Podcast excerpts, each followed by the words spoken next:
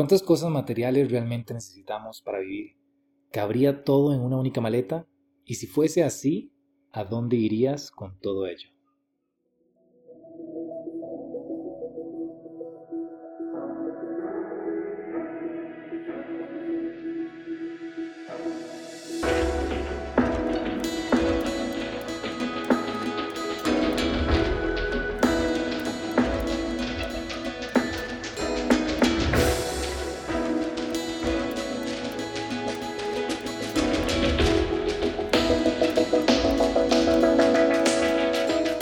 Gracias por estar de vuelta en este podcast. Si no has escuchado los episodios anteriores, te invito a hacerlo porque ahí me presento un poco más, eh, con más detalle. También doy como algunas lecciones que marcaron mi vida y explico por qué estoy haciendo este podcast. Entonces, si no los has escuchado, te invito ya a, ir a conocerlos. Y de igual manera voy a presentarme brevemente. Eh, mi nombre es Ricardo Elizondo y este podcast está enfocado principalmente a mis amigos y familiares que buscan compartir a quienes busco compartirles aprendizajes de valor, aprendizajes que, he obtenido a través de mis experiencias y que pueden ayudarles a obtener más o mejores oportunidades en sus vidas. Entonces, sin más por agregar, comencemos a contestar esas tres preguntas que hice al inicio. Si, bueno, en el episodio anterior mencioné que iba a comenzar una aventura, una aventura como nómada digital. Y este término, nómada digital, eh, sería bueno como explicarlo un poco para quienes no lo conocen y a partir de ahí ir comentando también a detalle tal vez algunos aprendizajes que he obtenido en esta primera semana que he estado viajando y trabajando. En este caso yo empecé en México, entonces en este momento estoy en México, estoy en Irapuato de, de Guanajuato. Y bueno, vamos a empezar respondiendo cuántas cosas materiales realmente necesitamos para vivir. Honestamente, yo no estaba tan seguro de cuánto podría reducir la cantidad de cosas. Sin embargo, me gusta el estar como optimizando mi vida porque al mismo tiempo conforme elimino cosas en mi vida, como que siento una liberación de estrés, una liberación de como que me llena más de energía y me siento más tranquilo. Entonces, en cuanto a cuántas cosas materiales necesitamos para vivir, teóricamente con una única mochila podríamos vivir muy bien. Eso sí, habría que estar buscando lugares donde tengamos, por ejemplo, lo que es una cama, lo que es este, donde bañarme, donde comer, etc.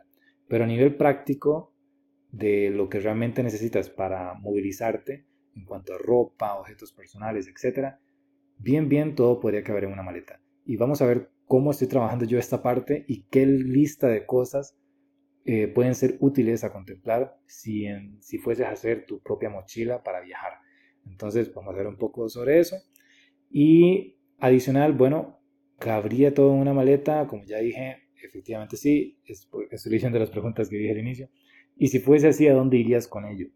En este caso, ¿a dónde iría yo con, con esa maleta? Todavía tengo dos maletas, no, no la he convertido en una, pero si fuese a lograrlo o, o ya con con, todo lo que lleva encima, ¿dónde iría? En mi caso, elegí México para iniciar porque surgió una oportunidad interesante de negocio acá, entonces por eso estoy en México. Y adicional me gustaría ir a algunos países de Latinoamérica como Perú, Colombia, que son como el objetivo principal eh, a corto plazo. Sin embargo, creo que lo más importante va a ser conocer mi propio país, que es Costa Rica. Costa Rica tiene demasiados destinos muy bonitos que incluso los que vivimos allá a veces desconocemos. Entonces me parece muy interesante primero explorar mi país para luego poder explorar otros países y compartir con otras personas cuáles son las bellezas que hay para disfrutar en, Costa Rica.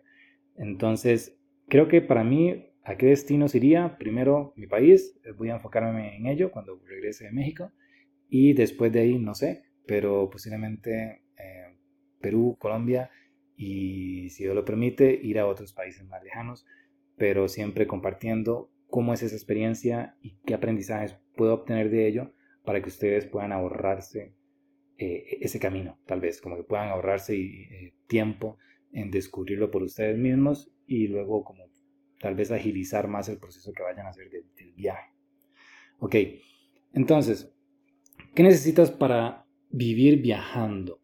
Creo que el concepto de nómada digital, para irlo definiendo un poco, consiste en viajar o no tener tal vez una casa fija, ser un nómada, pero a nivel digital se refiere el hecho de poder vivir de forma totalmente digital, o sea, con una computadora, internet y listo, ya con eso generar ingresos. ¿Cómo se podría hacer esto? Hay varias formas. Una de ellas sería teniendo infoproductos, que serían como algo que puedas crear digitalmente como un curso y empezar a venderlo. Entonces creas el curso una vez, puede ser un curso en una temática en la que seas experto y a partir de ahí lo ofreces online para que las personas puedan comprarlo y ya puedas estar obteniendo ingresos de esa venta de ese curso. Este es un proceso que tal vez lleva un poco más de tiempo porque primero que, hay que de cierta manera crear el curso pero es algo que yo no he hecho todavía, estoy en proceso y conforme lo vaya a hacer, les voy a ir contando. Y la otra opción, la otra opción es literalmente trabajar para una empresa y que esa empresa te permita hacer teletrabajo. Entonces puedes trabajar con cierto horario y viajar por el mundo. Sin embargo, a tal vez esta opción no te permite cierta flexibilidad con el horario. Y la idea aquí en ser como nómada es como que puedas tener libertad no solo geográfica, sino también en el horario como para mm, no, no, depender de estar las horas del día trabajando y que te vayas a perder ese tiempo para, para hacer turismo. Y la otra opción para poder también trabajar y generar ingresos sería dar asesorías, tener tu propio emprendimiento donde puedas dar asesorías a otros negocios y a partir de o personas y a partir de eso poder generar el ingreso que necesitas para viajar. Esas asesorías también tú puedes controlar como en qué momentos brindarlas y de esa manera se, se hace un poco más flexible el poder eh, usar tu tiempo mientras viajas. Y una última opción, aunque realmente hay muchas, es tener un negocio en automático, que esa será como el ideal, tener un negocio que ya funciona sin que dependa de nuestro tiempo y al ser nuestro negocio recibimos ingresos eh, por utilidades mes a mes o anualmente, dependiendo de cómo lo trabajemos y básicamente con ese dinero viajamos. Este es como el, objetivo principal a lograr porque entonces puedes tener ingresos mientras duermes. Y mm, justamente es algo que yo estoy trabajando para mis negocios y que ya tengo una meta de, un plazo de cuándo cumplirlo. Y bueno, todos esos aprendizajes que voy teniendo de, éxitos y, fallos los iré compartiendo para que puedan ver cómo podría hacerse desde la perspectiva de ustedes. Ok, eso es en cuanto a los ingresos. Que necesitas de fijo tener algún ingreso para poder viajar y trabajar, si no va a estar bastante complejo. Aunque hay personas que han logrado viajar eh, con casi nada de dinero a través de, de hacer trueque, que sería que si necesitas comer en algún lugar, le ayudas a X persona de esa zona y tal vez a cambio te dan eh, la comida. Pero bueno, ese es un estilo de vida que todavía no he probado, pero es una alternativa muy interesante y que varias personas lo están probando en el mundo. El otro punto importante a la hora de ser como nómada digital es, bueno, eh, la maleta. ¿Qué llevas en la maleta? Y, cómo haces para que todo quepa. Porque, bueno, tienes que llevar cosas indispensables del, del día a día. Y normalmente si nunca hemos viajado, se nos haría muy complicado pensar en que todo pueda caber en una maleta. Aquí yo lo que voy a hacer es como resumir un poco qué es lo que estoy intentando meter en la maleta y cuáles son, lo voy a decir por categorías para que tengan una idea de qué es lo esencial. Hay que tener presente que para poder viajar y trabajar eh, hay que cumplir, cumplir ciertas necesidades. Una de ellas va a ser comer, eh, otra va a ser dormir, tenemos que dormir en algún lugar. Y lo otro bueno, la vestimenta y el aseo personal. También entra en juego la parte de emergencias, como medicinas, cosas así y entra en juego la parte de trabajo, como lo es la computadora y el celular y otras cosas. Entonces voy a resumir un poco cuáles son esas categorías que están divididas, en las que está dividida mi, maleta y, poder comentarles eh, brevemente qué cosas eh, ya tengo y qué cosas tal vez estoy por conseguir, pero que tienen un enfoque de eso, de poder ser flexible ante cualquier viaje. En primer lugar está el tema de la ropa. ¿Cuánta ropa se necesita? Si usualmente tal vez tenemos, no sé, decenas de prendas de ropa en nuestro cuarto. Básicamente lo que necesitas es todo lo que ocuparías en una única semana. Entonces, en una única semana qué necesitas. Y a partir de eso, tu preocupación va a ser lavar, obviamente, tu, obviamente tu ropa cada semana. Algunas personas ya están acostumbradas a lavar cada semana, otras cada 15 días y otras, bueno, tal vez más tiempo intermedio. Aquí es aprender a o acostumbrarnos a mínimo lavarlo cada, siete cada semana. Entonces solo ocuparías ropa que se adecue a ese tiempo, eh, ya sean camisetas, pantalones, eh, pantalón largo, pantalón corto, pijama, eh, ropa interior, las medias, incluso si vas a lugares fríos, tener calentadores, que es como, como una pequeña pijama, que lo que te hace es que te, pones, te lo pones debajo del pantalón, como un buzo, digamos, y, arriba en lo que es la, como si fuese camisa, te pones el calentador y eso, esto va, eso va debajo de, la camisa principal que te vayas a poner. Eso, bueno, quienes han ido al frío saben lo indispensable que es tener calentadores. Quienes nunca han vivido esa experiencia, bueno, obligados si van a, zonas de frío, prepararse con calentadores, que son muy sencillos de conseguir.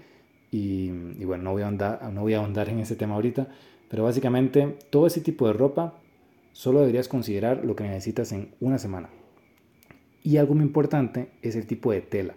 La idea es que la tela sea muy fácil de secarse en al aire o con el sol y que sea suficientemente, suficientemente delgada para que sea muy práctica meterla en la maleta. Entonces aquí no sirve como llevar ese gran abrigo o esas camisetas muy gruesas o esa, em, por ejemplo, pantalones jeans, muchos pantalones jeans. Eso no es muy práctico y no lo necesitas realmente. Eso sí, vas a tener que sacrificar como el estilo de la moda. si quieres estar vistiendo siempre algo distinto, como que no va a funcionar mucho en, este estilo de vida de nómada digital. Lo que te va a funcionar más es ir con lo esencial, con lo que, ojalá con lo discreto, porque a la hora de viajar la idea es que no, que no parezca que eres turista para que no sea más susceptible a que te, a que te vayan a robar o que te vayan a ver como, bueno, este, es turista, tal vez tiene dinero y, bueno, todo lo que pueda pasar debido a ello. Entonces, número uno, el tema de ropa, que sea ligera, que sea para una semana, que sea únicamente lo necesario, pensando para un clima caliente, caliente y un clima también muy frío y mínimo por lo menos tener, eh, en caso de ropa interior, bueno, para los siete días obviamente lo más importante, pero en el caso de camisetas, eh, pensar en usar solamente la cantidad que crees que podrías usar en la semana, que serían 7 camisetas. Puedes tener alguna extra adicional, pero basarnos básicamente en lo esencial. Luego tenemos la parte del trabajo. En la sección de trabajo vamos a tener que llevar el cargador, la computadora, celular, lapicero posiblemente.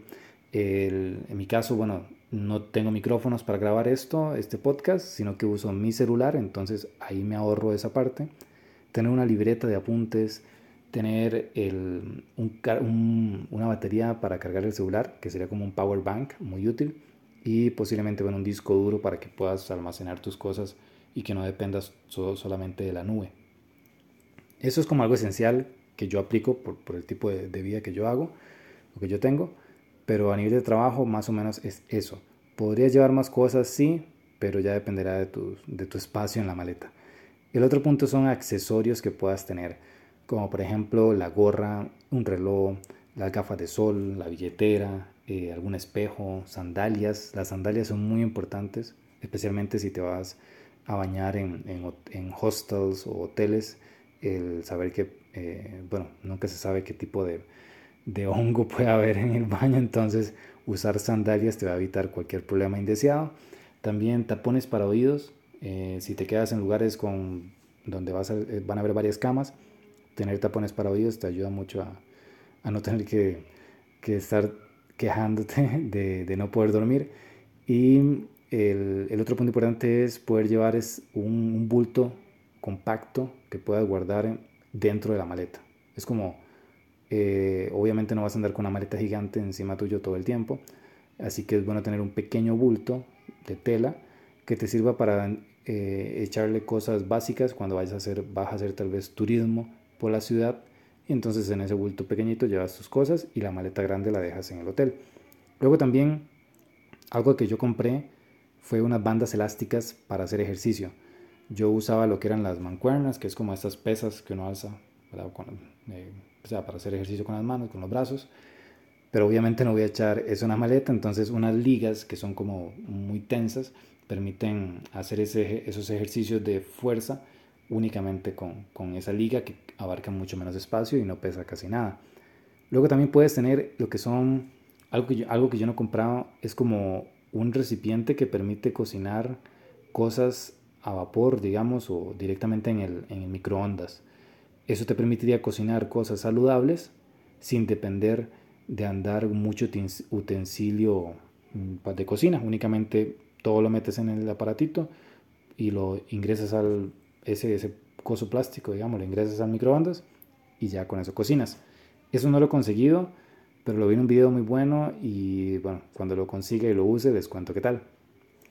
Luego tener la categoría de aseo y cuidado personal.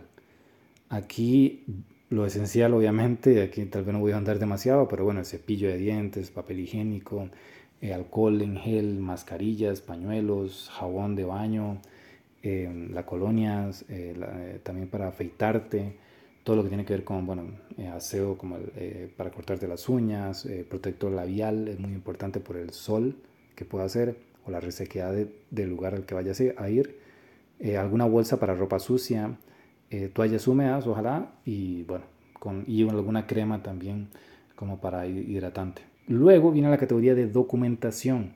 En documentación, eso es muy importante porque tienes que como vas a viajar a otro país o si viajas a otro país, eh, tener el pasaporte, fotocopias del pasaporte. Em, esto, bueno, mi hermana me ayudó con esta parte porque no había pensado en eso y es muy importante. Tener fotocopias de tus documentos. En caso de que se te pierdan, sabes que sabrías que tendrías un respaldo eh, momentáneo en fotocopia, en físico. Pero también tener algunas fotos que puedas, eh, del de los documentos que puedas tener guardadas en, en Google Drive, en la nube, digamos. Luego también tener, eh, bueno, licencia de conducir, eh, si es que lo tienes, que pueda servir a, nivel internacional, carnet de vacunación con todo ese tema de, de, la pandemia y demás, bueno, tener toda esa parte lista, tarjetas eh, de crédito y de débito, ojalá, en caso de emergencia una de crédito te puede ayudar mucho, y bueno, efectivo, efectivo en dólares, que es la moneda que funciona prácticamente en todos los países, y efectivo en la moneda del país al que vas a ir y por si acaso algo de efectivo en la moneda de tu país. Porque eh, si regresas a tu país después de todo el viaje y estás en el aeropuerto y tienes que ir a moverte, puede ser que vaya a ser necesario que tengas algo de efectivo para pagar un taxi o algo por el estilo. Entonces, tener efectivo en esas tres monedas. El dólar, la moneda local del país al que vas a ir y la moneda eh, de tu propio país. Luego viene una última categoría que tiene que ver con la parte de emergencia.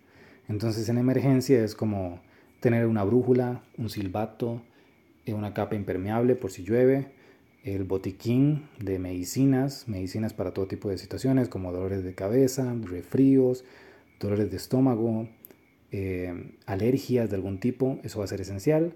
También tener un costurero por si acaso se te rompe alguna prenda, sombrilla o bueno, con la capa queda todo bien, no es necesario la sombrilla porque abarca mucho espacio. Tener confites o chicles, todo eso, el azúcar te puede ayudar mucho en algún momento de, náuseas o cosas por el estilo. También los chicles son muy útiles cuando vas en el avión subiendo. Eh, la presión, que el cambio de presión dentro del avión se puede contrarrestar eh, para que no te sientas como dolor en la cabeza o así mal. Eh, si vas masticando chicle conforme el avión va saliendo, y cambia de altitud, el, masticar te evita ese, esa sensación fea en, en, la cabeza, en los oídos. Entonces ese es un tip muy útil que me ha funcionado muy bien. Luego estar repelente, andar repelente, nunca se sabe cómo va a estar la zona en la que vayas a ir. Y bloqueador solar. Sumamente importante el estar siempre preparado para eh, el sol. Entonces bloqueador solar, bloqueador solar va a ser esencial. Luego también una botella de agua o algo donde tener agua, agua que esté filtrada, que sea, que sea bebible, porque algunos países tampoco es factible beber del, del tubo directamente, del grifo. Entonces llevar una botella de agua y tener también un candado con código. Esto es porque cuando te quedas en hoteles o hostels, más que todo en hostels, te brindan un casillero, pero el casillero usualmente no tiene candado. Entonces es mejor tener tu propio candado eh, con seguro, eh, ya sea con código o con llave. Yo recomiendo con código para que no se te pierda fácilmente la llave. Y ya con eso aseguras tu, tu locker o, el, casillero donde guardes tus cosas. Tener un foco, eh, encendedor, una cuchilla, aunque la cuchilla tal vez no te la permiten llevar en el avión, te la puedes comprar en el lugar al que vayas alguna emergencia de, de supervivencia o, cuando tengas que usar algún cuchillo a la mano puede ser, puede ser útil. Eh, algunas bolsas Ziploc o esas bolsas que te permiten cerrar como eh, herméticamente por si tienes que guardar algo, como tu celular inclusive. Eh, un termómetro en caso de que fuese necesario medir tu propia temperatura por un tema de que estés enfermo, pero básicamente todo lo que ya dije es como lo esencial. Hay otras cosas que se podrían incluir, claro que sí, pero todo esto que acabo de mencionar también ya se venden en, cosas prácticas, pequeñitos. No tienes que llevar un champú gigante, puedes llevar una pequeña botellita de champú. El, gel o la, crema que yo uso para peinarme, también en lugar de andar todo el tarro grande, yo lo echo en un tarrito chiquitito, porque evidentemente el tarro grande si me sirve para un año, no lo ocupo llevar completo al viaje, sino que puedo eh, en un tarrito pequeñito echar únicamente lo que vaya a ocupar en ese tiempo del viaje. Y bueno, básicamente ahí abarcamos un montón de objetos. Eh, yo después quiero tal vez hacer un video donde explico cómo me ha funcionado este tipo de cosas que lleva una maleta y también qué otras cosas puedo ir incluyendo. La maleta en sí es otro artículo clave y debería eh, ser lo más discreta posible para que no parezcas turista. Y también andar una cangurera, que es como este bulto que se pone en la cintura, para que tengas a mano cosas como el pasaporte, el dinero, y bueno, algún, eh, alguna medicinas o cosas esenciales que vayas a ocupar de, de aseo personal y que, que, necesitas tener a mano en lugar de tener que quitarte el bulto y revisar dónde están. Eso es básicamente lo que actualmente yo estoy llevando en la maleta. Ahí se escucha el, tren que pasa aquí cerca. Y, y bueno, con, con ese tipo de cosas, la idea es vivir por no solo una semana, sino meses Sí se puede, en teoría, yo voy a probarlo. Y finalmente, adicional a todo lo que debe llevar la maleta, bueno, ya, ya paró el tren, ya no suena, este, el otro punto clave es, bueno, el hospedaje y la alimentación. Estos dos puntos hay muchas maneras de hacerlo. En el hospedaje muchos usan Airbnb. Yo estoy usando ahorita el programa de Celina, el CoLive. Es un programa que te permite pagar 30 noches y hospedarte en tres lugares distintos de Celina de los tantos que tienen a nivel mundial. Y bueno, es un precio bastante competitivo para ser 30 noches. Y también lo bueno es que tienen un espacio de coworking, que es como un espacio para poder trabajar con tu computadora, con buen internet, eh, en silencio.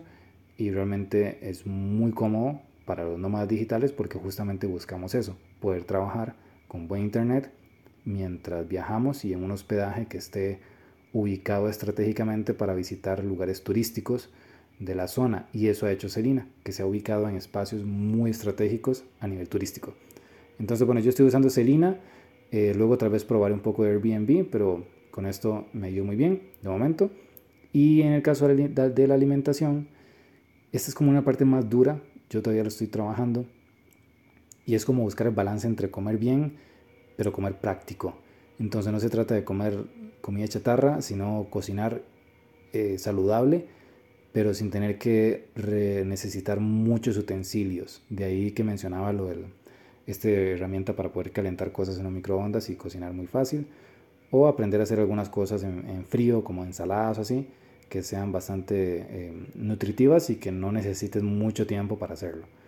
Entonces, bueno, ya ahí completamos lo que es alimentación, hospedaje, la maleta, cómo hacer ingresos. Y un punto muy importante adicional a todo esto es em, si vas a buscar vivir y trabajar al mismo tiempo, eh, trabajar viajando, es tener mente abierta, porque vas, no, es, no es un estilo de vida para todos, eh, posiblemente vas a convivir con personas en el camino que te caen bien, otros que no, tal vez no muy bien, eh, vas a enfrentar situaciones incómodas de todo tipo, algunas cosas van a salir mal en el camino, entonces hay que tener la mente abierta para incluso experimentar cosas fuera de nuestra zona de confort y seguir acomodando nuestro viaje conforme vayan surgiendo las cosas.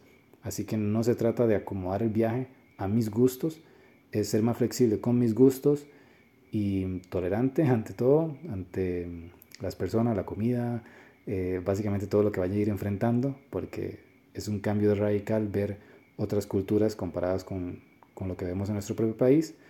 Así que tener mente abierta va a ser esencial para que realmente disfrutes y no te sientas frustrado durante todo el proceso. Como mensaje final, independientemente de si te conviertes en nómada digital o no, lo que invito a todos los que estén escuchando es el intentar ser más minimalista, vivir con menos cosas, aprender a vivir con poco, evitar estar acumulando cosas en toda la casa o cosas como que yo digo, voy a guardar esto porque tal vez a futuro lo ocupe, evitar eso y, no, incentivar el, no incentivar el gasto. Eh, fácilmente cuando tenemos más dinero gastamos más porque decimos, ah, vamos a comprar esto, tal vez se ocupe en algún momento. O la verdad es que siempre he querido esto y, cuando era joven no lo tenía, entonces voy a comprarlo.